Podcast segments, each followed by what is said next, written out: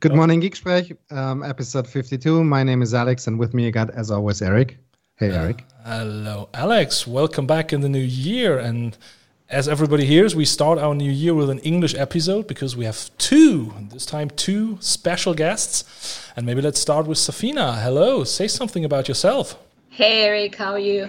Hi, everyone. My name is Safeena. I am a senior program manager in Microsoft. I've been with Microsoft for almost 13 years now in different roles.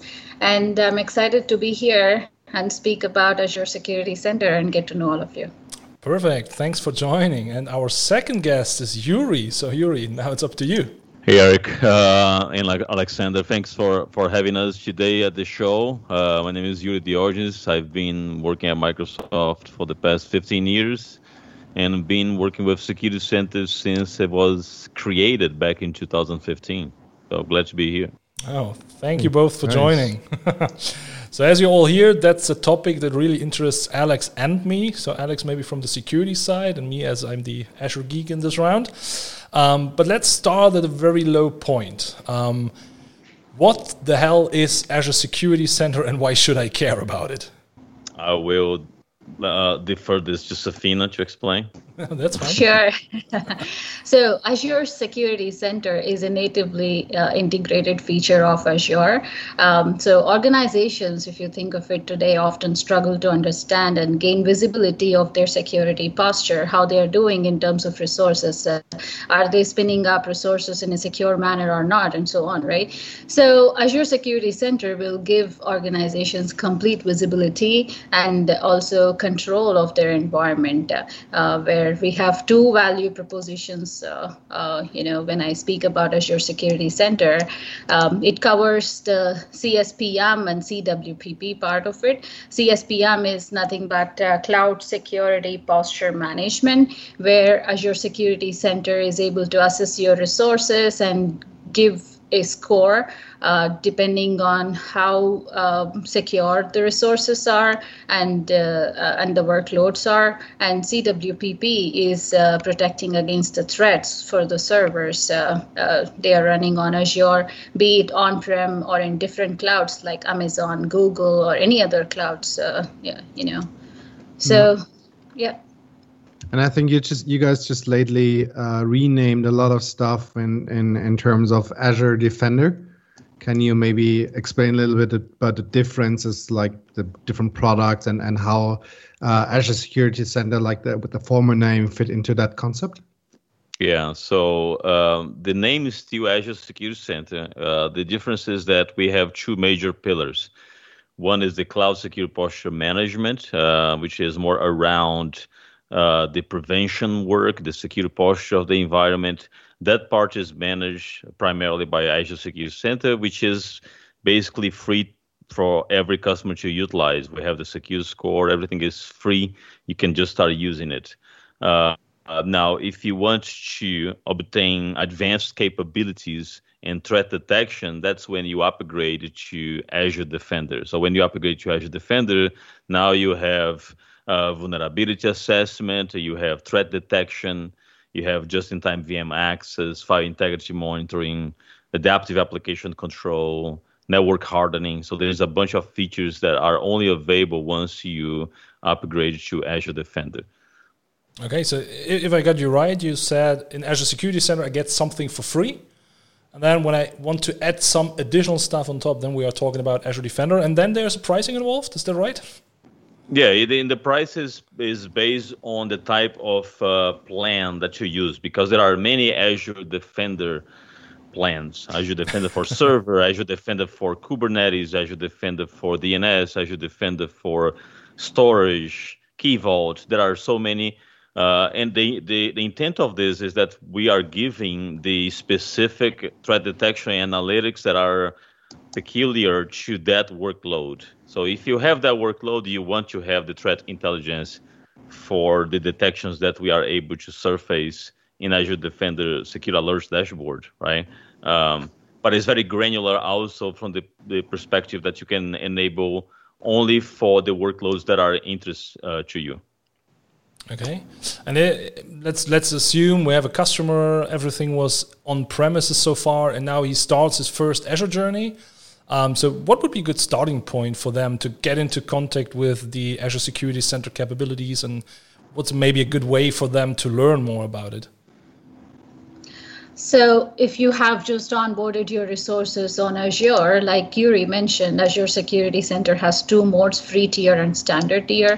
Uh, free tier also provides you security recommendations. Like the moment you onboard Security Center, it scans your environment and assesses whether they are configured according to the security best practices or not, and gives you a score uh, depending on how secure your organization resources are. So that also comes in the free tier and then you know for, for 30 days you, you can enjoy the free tier forever. And then you could uh, uh, enable azure defender uh, to start with and uh, enjoy the free 30 days period um, and uh, see the threat detection capabilities uh, and and and go ahead with it. And then, then that's my, make my decision. Yeah Okay, and and and what might be good good starting point to to learn about this? So I think uh, the first point would be absolutely to go into the Azure portal itself. Um, just search for it or, or look at it. Um, click on Azure Security Center and explore what you see there. But is there anything in addition where where I can learn? Is there maybe kind of a I don't know a guided uh, lab or a guided thing on on, on Microsoft yeah. Docs? Yeah, there are there are. Uh three major resources I would say that you can do.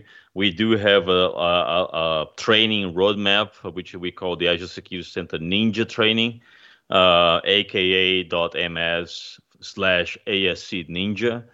Uh, and there you have a, a breakdown of uh, eight modules um, that goes all the way from the basic stuff of Azure Security Center uh, level 100 to level 400, uh, 300, 400, right? So it's a it's a really comprehensive learning roadmap. You can combine this with a hands-on experience using Azure Security Center Labs that we released uh, this week. Again, aka uh, dot ms forward slash ASC Labs for the labs and ASC Ninja for the training. So those are the two main resources that you can do back and forth. One to, to learn the theory, the other one to do the hands-on. And there is also the bi-weekly show Azure Security Center in the field where I personally interview uh, members of the engineering team, development, to talk about specifically about some of the features uh, that are that were released uh, or how it works, things like that. Uh, this one is aka.ms forward slash ASC in the field. Okay, I think a lot of resources. Thank you. Yeah. So we were now talking a little bit uh, about individuals how, um, uh, that uh, are interested in Azure Security Center. Um, mainly, I always try to ask for use cases. What, for example, organizations would would need to look into. I mean, we heard a little bit about compliance and, and generally speaking um, best practices but what else are good ideas or good reasons to look into azure defender mainly on security center? Is there anything like you, you said threat protection how, how does that more or less reflect yeah. in, in oh, sorry so, um, like I said, the CWPP feature of Azure Security Center protect against threats for servers, uh, whether they are running on Azure, on-prem, or in different clouds like Amazon, Google. And uh, we also provide cloud native workload capability protection as well, like for web apps, Kubernetes, key vaults, uh, um, containers, uh, uh, which is widely used these days by many customers. Um, so uh, those are the things that uh, you can look out for from Azure Defender perspective. Uh, do you want to add something, Yuri? uh, no. And then maybe one of the obvious questions, right? So uh, we heard a lot about Azure Security Center, uh, but but uh, what is the difference uh, difference between Azure Security Center mainly and Azure Sentinel? What are oh they? no, this question again! I can't believe that. yes, it always pops up. It's yeah, this question annoys me a lot because, um, and I've been trying to educate the community a lot on this. the uh, security center and Sentinel are two different scenarios. Security center looks at the security posture of the environment and provides workload protection for the different workloads. Azure Sentinel is a SIEM solution. A SIEM solution means it ingesting data from the different data sources, including Security Center, right? So there is no such a thing as, well, I'm using Sentinel, I don't need Security Center. Those are two different scenarios, two different things. You actually need Security Center enabled in order to have the threat detection to be ingested in Sentinel. Sentinel does not replace Security Center. Sentinel utilizes Security Center uh, uh, information to enrich their uh, set of data for the alerts and the uh, incidents that they manage. Okay. So in the end, Azure Sentinel uh, is just using Azure Security Center as one of the sources for all the data that's flowing in one of many, right? One because many, yeah. Sentinel Sentinel is going to ingest data from uh, Microsoft Defender for endpoint, uh, for uh, on-premise resources, different providers. So Security Center is just one of those data sources. Yeah, but I think that's a that's a very important message because still people are mixing this up, and I, I had some conversations about a capabilities of Sentinel that were not true in the world. But hey, that's a second topic. Uh, the other thing is when people look into cost for Azure Sentinel, they're sometimes a bit shocked. so, and then it's like, oh no, no, no, Azure Security Center, mm, that's nothing because then we need Sentinel because they they mix it up and they they uh, bring things together that do not really match. And that's the thing. I think you made a very clear point on this. Yeah, I think the pro- one, one of the problem is that people mix up the scenarios, right? And if you think about what you want to achieve, you think you have to think about the use case scenario rather than thinking about the product. Uh, the days where we were really focused on feature and product are, are way behind, right? We are looking at what is the best solution for this use case.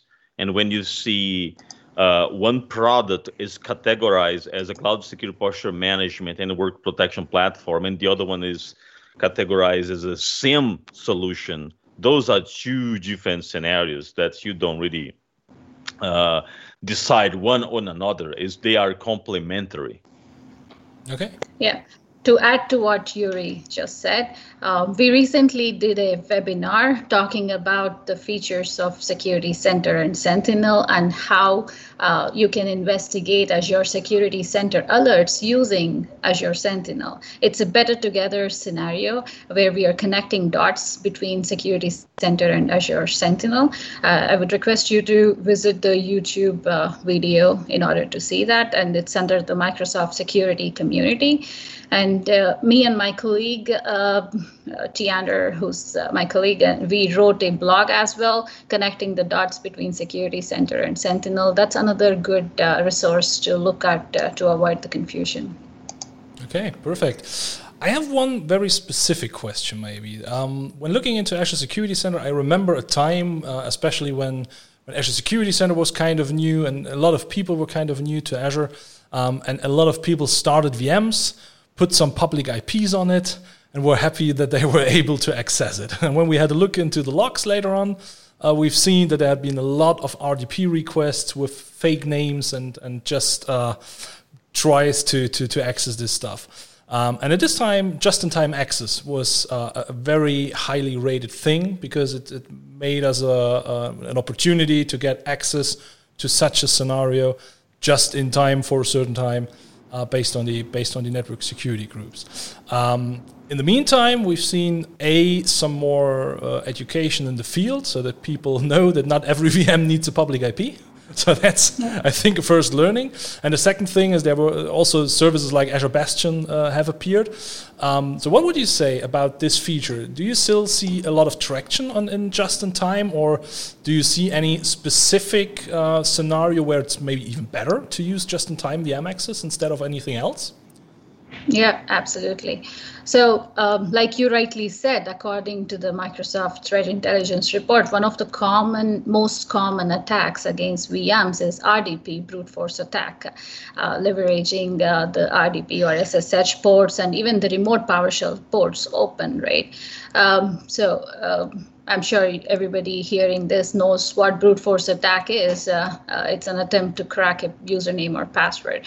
And how just-in-time uh, work helps, uh, in which is a part of Azure Defender feature, uh, is when you, you can request, you, when you enable just-in-time feature access in Security Center, you can request access to a VM for certain period of time so that those ports are open only for so many hours and then whoever wants to access that VM and does do the operations, uh, you know, they could run the scripts or whatever the activity may be, and then the Azure Security Center will automatically close the ports. Uh, so that's uh, that's the primary goal of uh, secure, uh, Security Center just in time is to protect the VM management ports. Okay, perfect. Um, so, Yuri, I think you've uh, mentioned it earlier. There are a lot of plans uh, when it comes to Azure Defender. Um, so, and when I have a look into this list, this is quite huge in the meantime, looking at server, app services, storage, SQL, Kubernetes, uh, and so on and so on. But if we have a look at the big picture of Azure services, uh, the, the amount of services is quite huger or more bigger, or there are even more services. Um, so, should we expect um, in the future to more and more services come into contact with Azure Defender, or uh, what's the plan behind of this? As far as you can tell uh, right now. yeah, uh, the idea is always to continue to expand the the portfolio because in an ideal world we will have threat detection for every single uh, Azure service, right? We're not we're not there yet. If you think about the amount of uh, services that we have in Azure, we don't have threat detection for every single Azure service, and uh, we are expanding. We, we just released recently the Azure Defender for DNS and Azure Defender for uh, uh, ARM, Azure Resource Manager. Those are in public preview right now, so there is no pr- pricing tag uh, yet uh, because they are in preview. So you can just enable and test, uh, validate uh, your scenarios. But yes, it, it, will continue to expand. I can't really say when and which one is coming next. That's but okay. the, the, the idea is really to ex- to continue to expand to give more visibility to other areas that you might not have. So what we understood is that um, there is a lot of more detections that you guys brought, or, or mainly, let's let's even more uh, answer or, ask the question more um, generalized. What we learned in in a couple of months and years is that we got way more insight into the different pieces of our Azure environment that we had in the past. Um, that is a, definitely a good thing. But um, do you guys also offer any kind of help in either auto, the automation piece um, so so handling these incidents what what is your approach on that? And maybe another question how does you know with all these um, threats and stuff we do have i mean we we all know that there's a lack of resources in in regards to people in the field. Is there any way or any recommendation or maybe even a blueprint on how customers can operationalize all that like, what is your recommendation in handling and, and solving these incidents? Well, I'm gonna defer to Josefina to talk about the automation piece, and then I will I'll comment on the second part of the question. Yep. Sure. So we have our uh, Azure Security Center GitHub repository uh, where we we always work together as a team and uh, and uh, build automations uh, in order to make it easy for the customers to be able to uh, remediate the recommendations uh, that they see from the security center.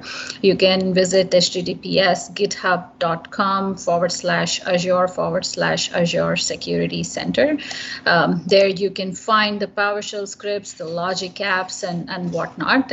Uh, you know that will help you in order to uh, remediate the items easily because one of the important things that's it's important for security administrators is how fast can i fix this and how how how, how effectively can i manage my time so which is what the workflow automations do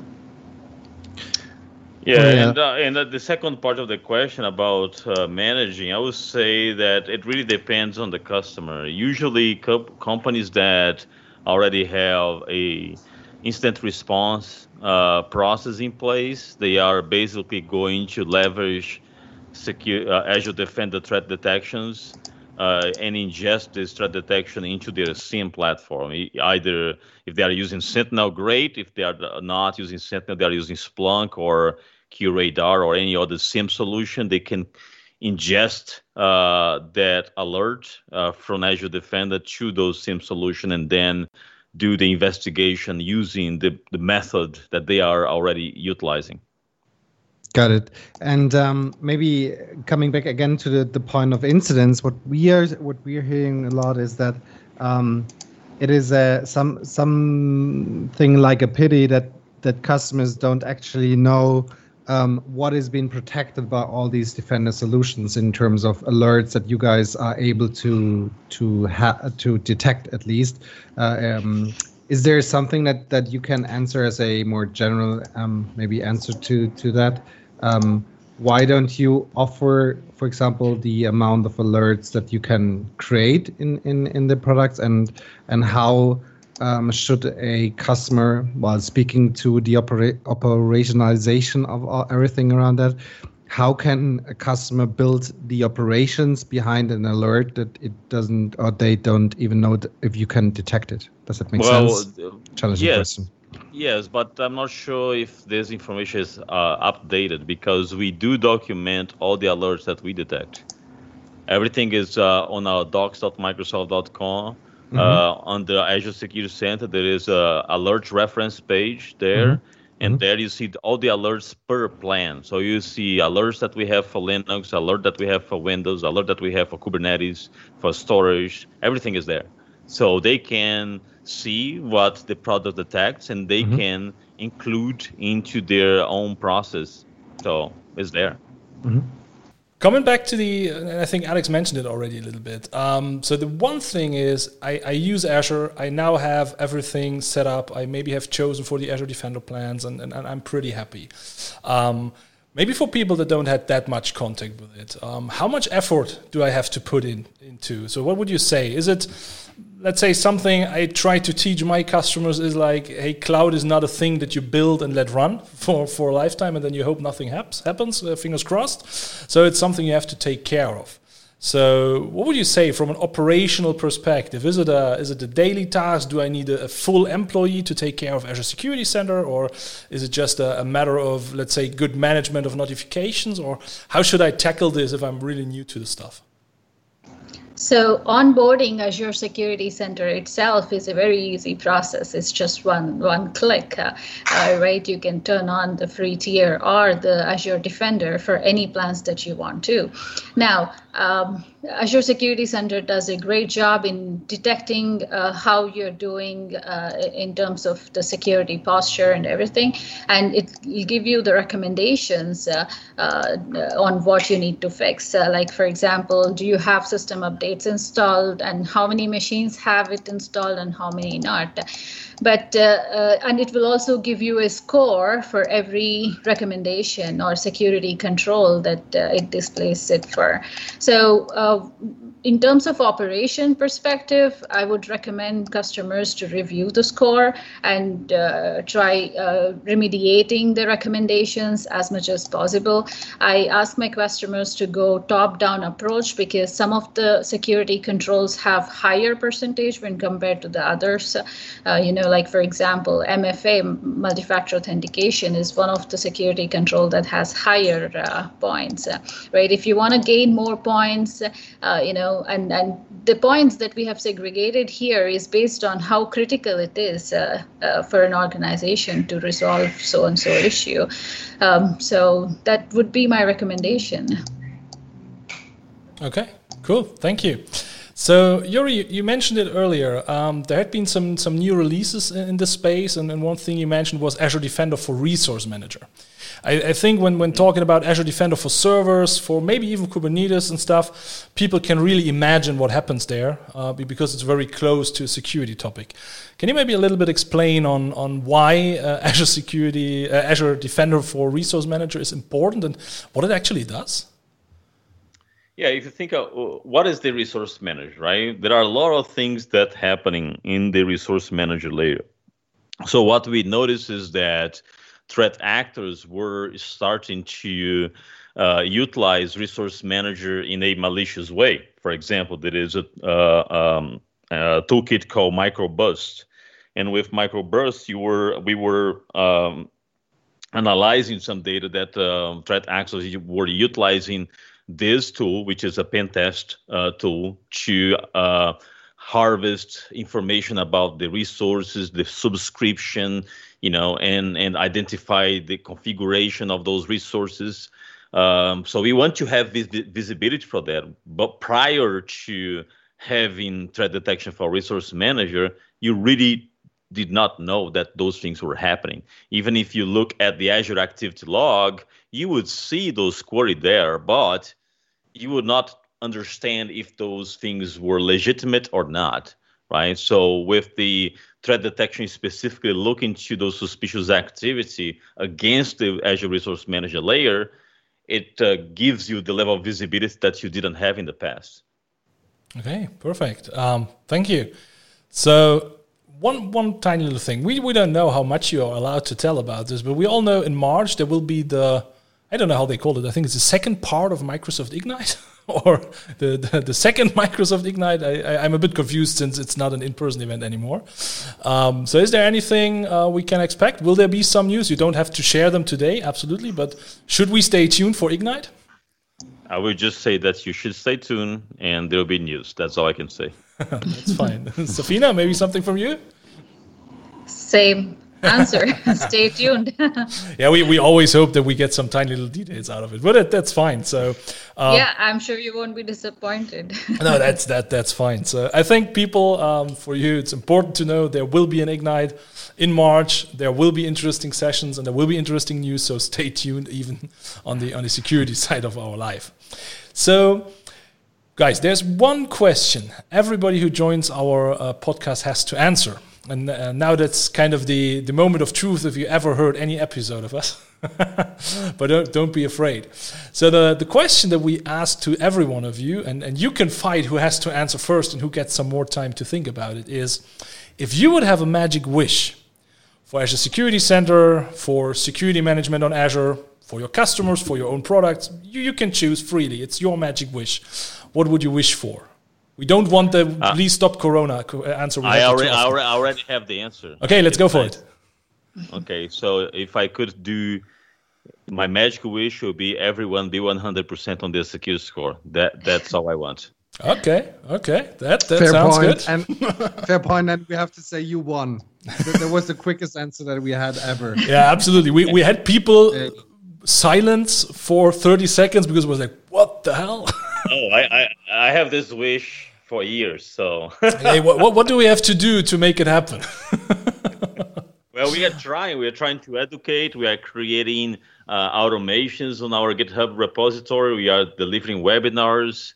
We are doing. Uh, we are facilitating things with quick fix in the portal. We are you know doing whatever we can to facilitate the remediations of uh, those recommendations. It's just a matter of taking time. If you think about historically uh, that's an issue that comes from long times. put put uh, the whole secure score aside i think about patch management.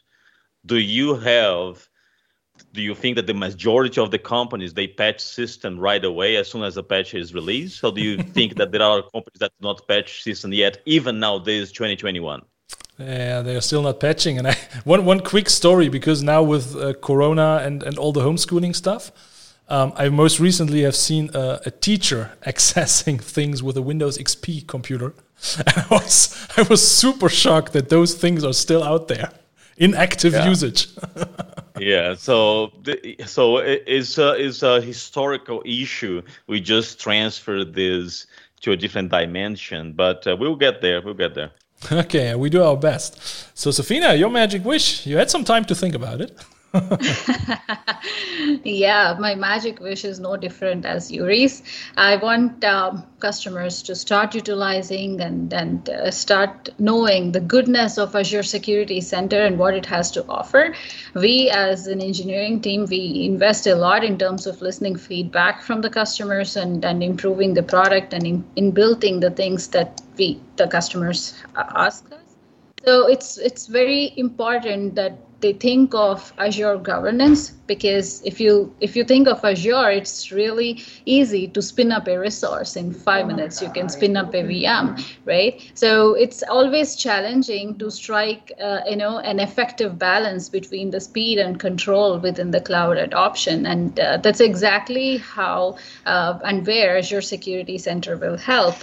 Uh, yeah, so start using it and and use you know we have many automations like yuri mentioned uh, you know make the best use of it just get started yeah that's the thing yeah so to, to be honest i was uh, kind of waiting for yuri's answer to the magic wish to say i want never to hear the question about sentinel and azure security center again but the 100% yeah. scroll thing is also fine yeah, that's uh, that's a big wish. Uh, that's really a big wish uh, to to have 100%. Okay. So, and just to to finalize on that topic, uh, because this question, I was expecting you to ask me this, but you didn't ask. But, so I'm gonna ask myself. Okay, that's fine. Yuri, what, Yuri, what is the the ideal secure score? And the answer is 100%, right? Because why I'm gonna say is 90%, I'm gonna leave 10% of things open think about think think about the alarm system that you may have in your house. If uh, each door in your house is closed, everything is green. If there is one door open, that door is red, which means that is one point of entry. So is it better to have things be closed or is okay to have one door open? Of course it's not. You're not gonna leave one door of your house open. So why leave that door open on your cloud infrastructure, right? So 100% is is the the ideal secure score, and a lot of people say, "Oh, okay, but 100% is something very difficult. What would be the ideal? Like 90?" I said 100% is the ideal. 80% is passed, like in most exams. Yeah. this yeah, this is not an exam, right? You're talking about uh, the the secure infrastructure of your environment. You don't want to leave doors open. So. But but but but to be really honest to you, one thing I've heard several times now is, and that's maybe coming from the kind of old thoughts of people, the last 20% of security will cost you 80% of your money. And that's also a thing people put into account when it comes to those scores. It's like, oh my God, if we really want to fulfill it, it's getting expensive. So, hey, we have now 80 out of 100 that seems pretty good. So don't let's over overdo this. Um, well, yeah, but there are there are things that you may say I'm not gonna fix this, and I'm going to assume the risk, and uh, we are pretty soon coming up with a method that will allow you to do that. Uh, which is okay. I, I'm not going to remediate this recommendation. I'm going to assume this risk. So if this is a, a risk that you are willing to assume, then you've got to document why you are assuming this risk and uh, rationalize on that. And we know a lot of companies will will assume risk because of the cost to remediate, or just because they don't have uh, the, the manpower to do what, whatever needs to, to be done, or there is a legacy application that if you remediate is going to break. We we heard this a lot, right? On the patch management uh, world, some customers they don't update a machine because they say well if i update this this legacy application that i have for the past 20 years is going to break we know that uh, the, we heard there are people still using windows 2000 for this reason oh, so yeah. and and even older I, I remember yeah. times when I, uh, it's some years back, but we ordered Intel Pentium 4 motherboards from the US because we had a customer uh, running Windows 95 to, to operate some of his critical production systems. But it was wow. like, hey, it was running for all, uh, forever in that way, so why should we change it now? so yeah, we've seen strange things over time. Yeah. Okay, um, I'd say that was quite interesting. Um, so Azure Security Center and Azure Defender and all the naming stuff. So maybe that's my little personal wish. Stop renaming things because it's super confusing for me. but it's okay. Um, so we learned a lot. Um, we will stay tuned. We will have a look what happens at Ignite. So um, surprise us, please. and yeah, I think uh, that's it. Thanks for joining us. Um, we're super happy to have you here. And yeah, maybe with the next news, we see each other again. Thanks. Thank, you, thank you for having us. Thank you.